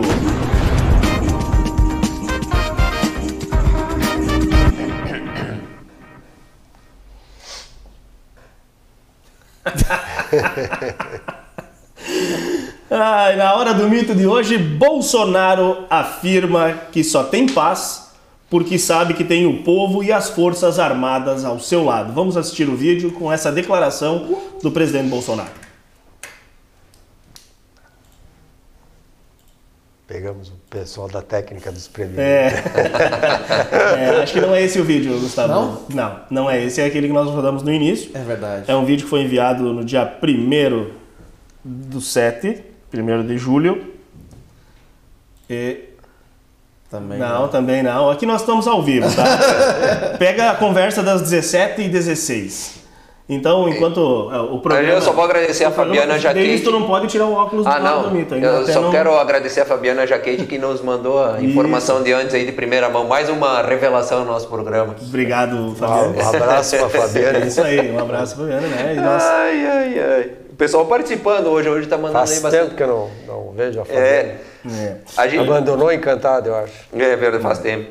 Agora, essa, esse- essa hora do mito que nós vamos fazer depois, ela traz uma revelação muito importante. Essa fala do presidente Bolsonaro, que ele afirma que ele só tem paz porque sabe que tem o povo e as forças... Ali, essa aí. Tá no ar, Gustavo? Podemos colocar? Tá no ponto? Podemos. Então vai lá. com mentiras ou com CPI integrada por sete bandidos que vão nos tirar daqui. Só tenho paz e tranquilidade porque sei que além do povo eu tenho umas forças armadas comprometidas com a democracia e com a nossa liberdade. Davis, fala do presidente mais uma vez, forte, dessa vez falando que as forças armadas estão ao seu lado. O que me surpreendeu é que ninguém falou muito que, o, que ele está tentando dar um golpe com as Forças Armadas, né? Porque o fato a- das Forças Armadas que estão ali para proteger a democracia né, e ser a guardiã do nosso país, né, não foi ter criado uma narrativa em cima disso. Mas o Bolsonaro ele, tá, ele, ele tem que subir o tom, né? Porque ele está sendo massacrado diariamente de tudo qu- quanto é lado. Né? E se ele não começar a bater de frente em algumas situações, o, o pessoal passa por cima, né? Então é aquilo que nós sempre falamos, a corda está esticando, a corda está esticando, mas chega uma hora que, que ele tem que começar a tomar a posição, porque senão o pessoal vai, vai bater nele. Né? Então essa retaliação, a retaliação que o, que o, que o STF está fazendo, né? Que o, e o Xandão essa semana, vamos já indo nessa, nessa vertente aí, os inquéritos antidemocráticos foram, foram o inquérito foi encerrado, só que ao mesmo tempo eles criaram um novo inquérito agora como uma organização criminosa de fake news. Então eles estão o tempo todo querendo desgastar o governo, o tempo todo querendo desgastar o governo. E se o Bolsonaro não começar a bater de frente e começar a marcar a posição, o pessoal vai, ele vai ser atropelado. É, é. Basicamente é isso. É. E, e, e, tem, e tem nessa situação onde eu acho que já passou um pouco do prazo. Já passou, o Bolsonaro já deixou essa corda esticar demais e, e, e quanto mais ele deixa esticarem, menos apoio ele vai ter. É, Porque a narrativa vem junto com a corda esticada. Sim, é que na verdade o, o Bolsonaro acabou virando um refém do discurso dele, né? É, ele sempre teve um discurso forte de enfrentamento né, ao sistema todo e, e, e, e isso tá, mexeu demais com isso. E o que, que eles, em contra, é, contrapartida, né, em resposta a esse discurso dele, o que, que é, é, o sistema todo, né, o judiciário, fez? Eles foram testando. Na verdade, eles estão esperando um passo do Bolsonaro para enquadrar ele como um ditador. Uhum. Né? Então eles. E o Bolsonaro ficou refém disso. Ele está ele tá numa situação é, complicada, porque se ele der o passo, ele vai estar é, tá dando o motivo que eles estão buscando. Se ele não dá o passo, eles vão avançando cada vez mais. Então, é, Claro que já passou da hora de dar uma resposta dura, mas essa resposta dura dele, por menor que ela seja, vai tomar uma proporção muito grande. Então, me parece que ele fica protelando o máximo que dá para evitar uh, de ter esse conflito, mas não tem mais volta, né? E eles vão tentar derrubar ele. E eles vão é, tentar derrubar dando um caráter de legalidade. Exatamente, é porque é interesse da Globo, a Globo precisa disso, a esquerda precisa disso, né? A imprensa como um todo precisa disso, o judiciário precisa disso, eles, o sistema precisa derrubar o Bolsonaro esse ano. Então, e, e como é que vai fazer? A, a cronologia é a seguinte, né? É, eles sabem que que o relatório da CPI, que vai responsabilizar o presidente, não vai ter apoio no Congresso, porque o político tem medo do povo. E o povo está do lado do presidente Bolsonaro. Como é que tu faz para derrubar o presidente? O mesmo relatório vai servir para que o STF autorize o Ministério Público a investigar. O Ministério Público, a PGR, vai encaminhar uma denúncia em cima do relatório da da, da, da, da CPI e o judiciário vai condenar o presidente Bolsonaro. E aí onde que está a grande situação? Agora vem o ponto que eu quero citar aqui. O poder judiciário vai condenar o presidente Bolsonaro. Isso até o final do ano. Até dezembro. Até abril a segunda instância referenda. Bolsonaro vira ficha suja. Não pode concorrer à reeleição. E aí vem o que o Ciro Gomes falou ontem e que tem muito a ver com esse quebra-cabeça montado. Ciro Gomes disse, abre aspas, segundo turno será entre mim e Lula. Bolsonaro nem estará na eleição de 2022, fecha aspas. Como é que ele tem tanta certeza que o Bolsonaro não vai estar na eleição? O Ciro é um falastrão, né? É verdade. Mas, mas confia no Ciro Gomes? Eu não confio no Ciro. Por isso que tem que ter medo, porque delação premiada tu não busca com o padre da igreja. Delação é. premiada tu busca com o bandido.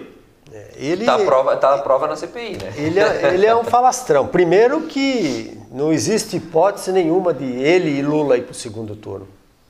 Não tem não, como. Não, eleitoralmente ele, não. É, ele não, tem, não, tem, não teria votos, uh, não teria votos da, do centro e da direita suficientes para ir para o segundo turno. Os, do, os dois. Um dos dois até pode ser que sim, mas os dois não tem como.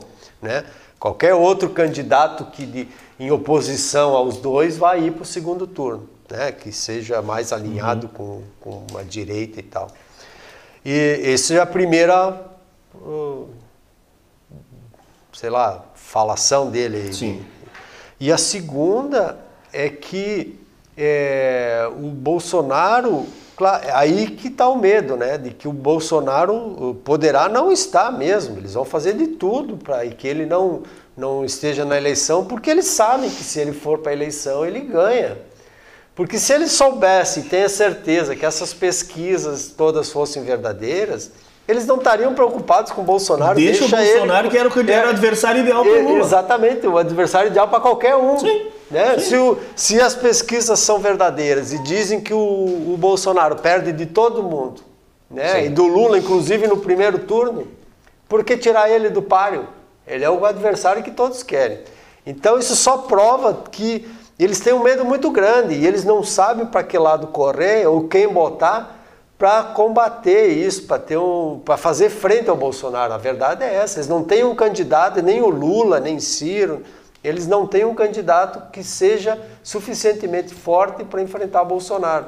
Não, e, e, essa fala do Ciro Gomes, eu não entro no mérito de que seja ele o segundo turno. O que eu entro no mérito da fala do Ciro Gomes é quando é ele diz certeza. Bolsonaro não, não estará na eleição. Ele não fala que o Bolsonaro vai perder Sim. no primeiro turno. Não, não, não Ele não estar. fala que o Bolsonaro não vai para o segundo turno. Ele fala com uma convicção de que o Bolsonaro não vai estar na eleição. E vindo do Ciro Gomes, que faz parte de todo esse contexto para derrubar o presidente, eu penso que ele deu com a língua nos dentes, meio que quase revelando um plano. Não, que plano que tem é por trás eles têm, né? Que tem um plano por trás eles têm, porque é, é do próprio deles, o tempo todo eles estão tá criando essa, essas narrativas ou buscar alguma coisa para tirar fora, né? O próprio judiciário que está totalmente do lado dele, eles dizem pô, eles inocentaram o Lula, né? Sim. Então, no momento que eles inocente, inocentam o Lula da forma que eles fizeram, eles podem quase tudo, né? Aliás, eles não eles... conseguiram inocentar. Porque não tinha como inocentar um criminoso dessa forma. E aí Diante eles fizeram, de... anularam os processos. Anularam os processos. Não foi inocentado. Anularam os processos, não tinha como inocentar. E anularam dois equivocadamente, né? O do sítio de Atibaia e do Instituto Lula é, pela suspeição do Moro, mas o Moro nem julgou esses dois. Né? A PGR essa semana fez um recurso de, dessa decisão absurda, né? que pela suspeição do Moro teriam sido anuladas essas sentenças e o Moro nem sentenciou nesses casos, né? Então, então, no momento que aconteceu isso aí, a gente pode esperar qualquer coisa da esquerda e desse judiciário militante. O golpe tá aí. O golpe, tá, golpe aí. tá aí. É, e o, e o, e o o Ciro, é, na verdade, ele fala de um desejo dele, né? O desejo dele é que o Bolsonaro não esteja na eleição, o desejo dele é que fosse ele e o Lula para o segundo turno, porque daí ele ganharia do Lula, né? Mas é, é, eu acredito que ele, é, ele não saiba uh, com dados né, que o Bolsonaro não vai estar. Eu acho que é mais é de, fa de falar mesmo, de, de falastrão que é, de, de, ficar se gabando de coronel, que quer dar uma de Ele coronel e que e mostrar força, né? Mas o, por outro lado, é verdade que o sistema quer tirar o uhum. Bolsonaro da eleição. Sim. E vai ser via judiciário. E vai ser via judiciário. Vai sim. ser via judiciário para ter um caráter de legalidade. É. Nós já chegamos no horário do programa, mas eu quero ouvir aqui os meus pares. Vamos para a quinta pauta ou encerramos o programa aqui? Eu acho que já já está bem. É só para não estender demais. É, estender. tá bom. Uh, teremos alguma participação do, do, né? do, do, pedágio, Gustavo? Deixa eu ver. Não, o Joel deve estar na função lá e eu estou Ok. Ok, uh, nós temos, está acontecendo hoje no município de Encantado uma manifestação pacífica, ordeira, mas que está interrompendo a praça de pedágio por algum tempo, um protesto para que se volte os olhos dos transeuntes para essa realidade dolorosa que Palmas especialmente vem sofrendo, mas que atinge toda a região alta do vale e os moradores de Encantado que têm que pagar pedágio para se deslocar dentro da própria cidade. Está acontecendo uma manifestação, o Gustavo tem imagens aí, até inclusive vai conseguir botar na tela, Gustavo? Gustavo vai botar imagens na tela e nós esperamos aí que tudo transcorra da melhor maneira possível para que tenhamos uma manifestação condizente com a importância da pauta assumida. Em seguida nós vamos mostrar essa imagem aí, tem algumas, tem vídeo também, né, Gustavo? Tem. Isso, ó, o Gustavo vai colocar um vídeo direto aí no, do, do Facebook do jornal Força do Vale, que é um jornal aqui de Encantado. A manifestação. Ah, não, mas Jorge, Jorge. Não, eu vou falar pra você. Ele quer polícia rodoviária. Tem que ir lá em Ela, foi organizada pelos moradores da localidade que ficou isolada da cidade. E gravando, e falando, né? Ou seja, aí a, a manifestação, o Gustavo colocou as imagens no ar, e nós queremos sim, governador, que o senhor agora venha a público para dizer, para assumir que o senhor errou com essa nova concessão, esse novo formato de concessão, e o senhor tenha coragem de voltar atrás. É isso que nós queremos que o senhor assuma, os seus erros. Vamos fazer as revelações, Gustavo? Tá, tá preparado Ah, para isso? tinha esquecido das revelações. Vamos, vamos ler as mensagens. Vamos ler a mensagem. Vamos deixar. Fazer que nem o jogo Suspense, Kleber. Para, suspense. para, para, para. Parou. Vamos ler as mensagens. Vamos lá, rapidinho aí então as mensagens. Tem dezenas, centenas de mensagens. Aí o Janca, bom dia. O Mike Pezzini, bom dia, rapaziada. O Rafael Zanotto também. Gustavo Tché. O Carlos, o César Bouvier. O Daniel, Daniel Gislene. A Ivone Marostica. O Buba. O Buba, o Cristiano Lama. O Buba precisa de óculos, eu acho. Tá difícil de ler. O Beto Vitola, que inclusive interagiu aí com o Júlio Pitol. Nick Digital. Márcio Luiz Vivian. Henrique Fac. Jordana Bitar, de Goiânia, né, É, Davis? de Goiânia, Jordana. João. Emílio Bitar também. Ah, Emílio tá aí, tá encantado. Emílio também. está encantado, também é de Goiânia. Rudimar Gonzatti, um abraço também. O Frank Bagatini. O Leonardo Tramontini. Mais uma aí do, do, do Do Frank, Frank, dizendo Frank que no momento que nós tivemos uma instabilidade. A Lauda Alpian, a Heloísa Sangali, a Shirley Bitar. Mais uma aí da Lauda Alpian, parabenizando pelo programa. O André Tché. Meu Deus, tem. O Arthur Marder. Arthur, o Bolsonaro tá ainda no governo lá na Austrália? Então derrubaram ele, né? A Lu Bussolin. O Rafael aí mais uma vez, ele dá risada com a CPI. É verdade, virou um Ah, circo, só né, Rafael? mesmo. Virou um circo mesmo. Vamos lá, Daniel Gislene, mais uma do Williams. Pode pedir música no Fantástico, né? O Mongolão. Terceiro Bah, é, Mongolão, dois já, né? É verdade, mais um. é. Vanderlei Uman lá de Chapecó, a briga entre o calça apertada e o bombacha frouxa vai ser grande. Cristiano Lame, o Leite poderia ter aproveitado o momento para anunciar os 20 e tantos pedágios que o povo vai adorar, além do anúncio de ser gay, onde todos sabemos a tempo. Aí a participação do Buba. A Jaqueline P. Bom dia, Éder, excelente programa. Um abraço, Jaque. É, o Beto Vitola, esses ministros do STF têm que sair urgente, interferindo diretamente no executivo. Ato inconstitucional, é verdade. Parabéns, mais um importante programa do César Bovia aí mandando mensagem. Mais uma do Vanderlei Uma, o STF já deu todos os motivos para ser substituído, mas o Bolsonaro está deixando a corda esticar muito. Precisa cuidar para não ser enforcado por essa corda, como aconteceu nos Estados Unidos. Verdade, o Trump meio que, que, que subjugou aí a, a, a força do sistema e perdeu, né? Verdade. Jaguara, isso? Aham. Bom dia, ótimo programa, amigos. Ah, maravilha, é isso aí. Curte o Tem- temos, mais, temos mais mensagens aí, mas nós, nós não vamos conseguir ler todas. Gustavo, preparado para fazer a revelação?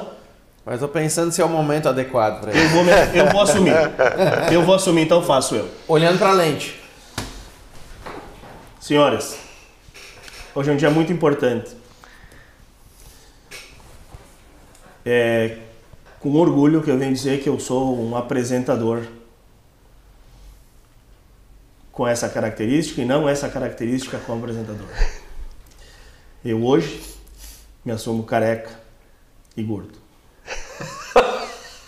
Eu não sou um gordo apresentador. Eu sou um apresentador gordo. Eu não sou um careca apresentador, eu sou um apresentador careca. E tenho orgulho disso.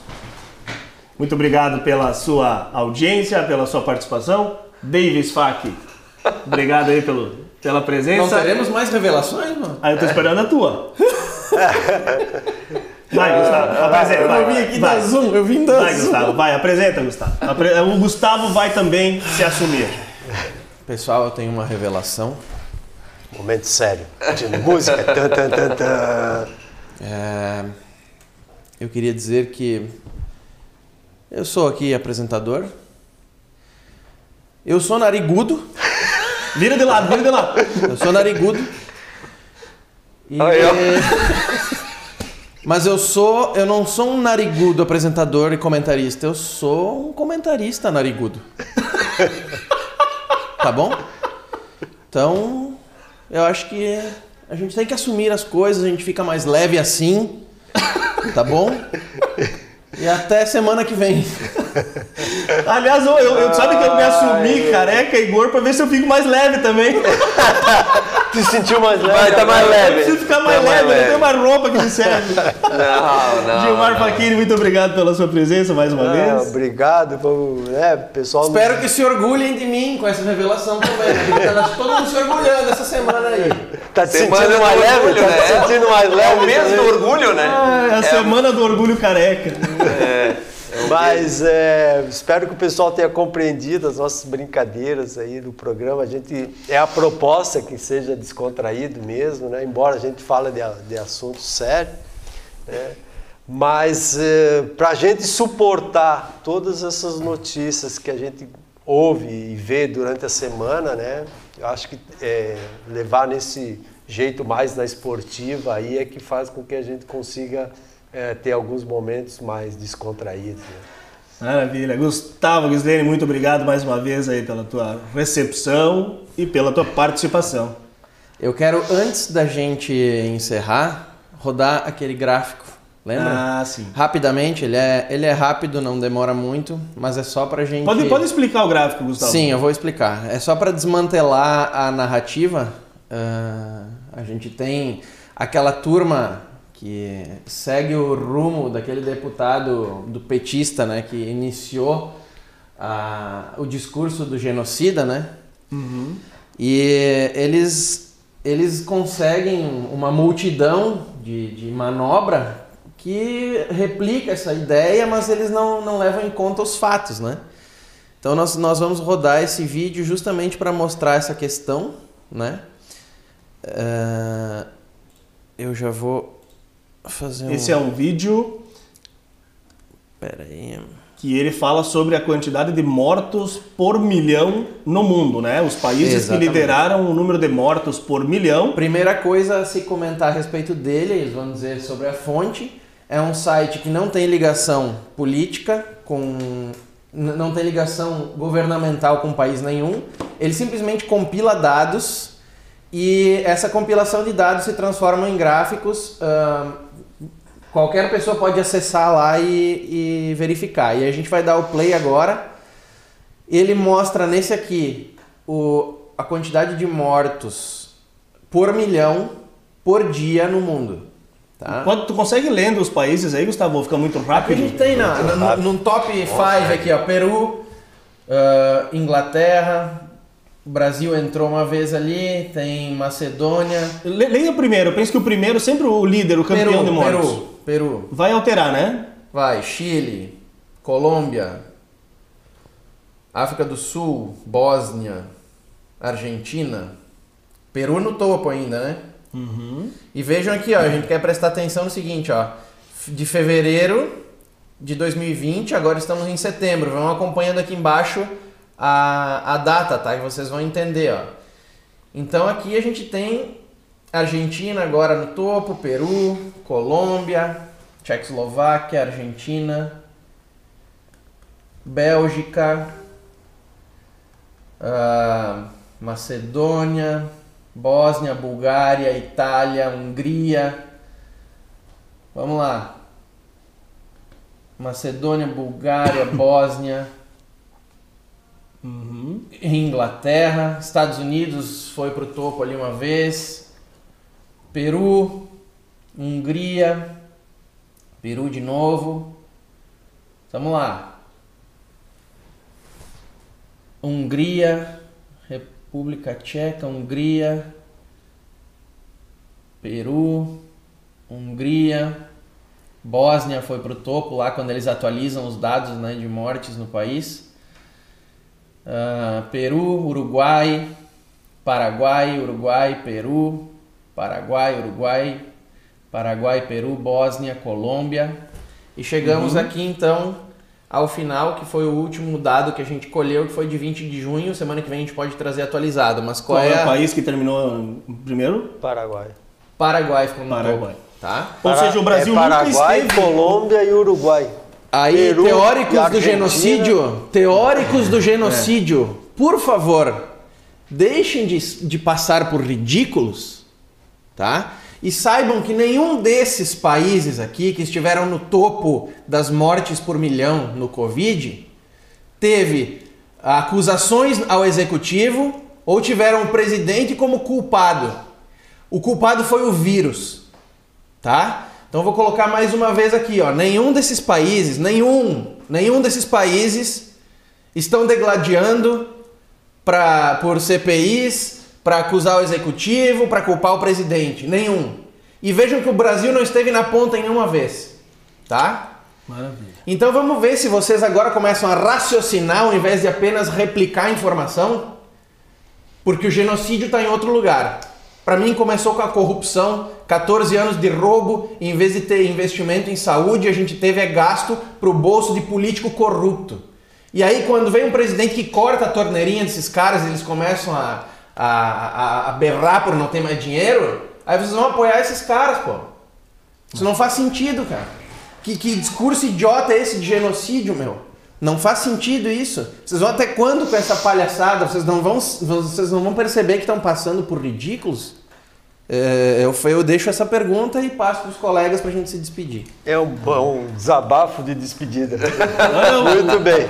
O Gustavo foi, É, é, não, tá, não fala tá. quase nunca, mas quando fala ele vem embasado e patrola. Chegou Isso aí, chegando. Então é por isso que tu é cara. Nós vamos criar uma um, um minuto patrola do Gustavo. Ah, Gilmar, mais uma vez, então, muito obrigado. Davis Fac, muito Valeu, obrigado. pessoal. Obrigado. Eu não tenho revelações também, mas eh, me surpreendeu todas elas. Então, um abraço a todos. Pessoal, se lembrar de curtir ali quem está assistindo, quem entra no canal, às vezes não é todo todo todo o programa, mas entra ali embaixo ali, te dá um likezinho, isso aí ajuda a nós subir de relevância e divulgar o canal. Valeu, pessoal. Boa semana a todos. Maravilha. E eu vou. Eu, Pois não. Éder, antes do teu tchau, eu quero dizer que a gente vai terminar com um vídeo exclusivo do Cristo, que são imagens atualizadas, tá? Opa! E é, é da última semana aí. Imagens produzidas pela agência Conce, Pela isso? Conce, É, isso que novo, Que que vai novo. pro pessoal da Associação Amigos do Cristo para eles atualizarem as redes sociais. né? Valeu. Maravilha. Pessoal, muito obrigado então. Vá lá no canal, curta, compartilhe. Durante a semana nós teremos recortes desse programa. E não esqueça de dar o seu like, compartilhar os vídeos para o maior número de pessoas serem atingidas. Até o próximo sábado, agradecendo a audiência de todos. Nós teremos uma excelente entrevista no sábado que vem. Nós teremos uma surpresa muito agradável no próximo sábado. Por enquanto, vamos deixar em off. Mas vocês vão se surpreender e vão gostar do programa do próximo sábado. Muito obrigado pela audiência. Um ótimo sábado a todos. Lembrando que não é preciso estar sério para falar de coisas sérias.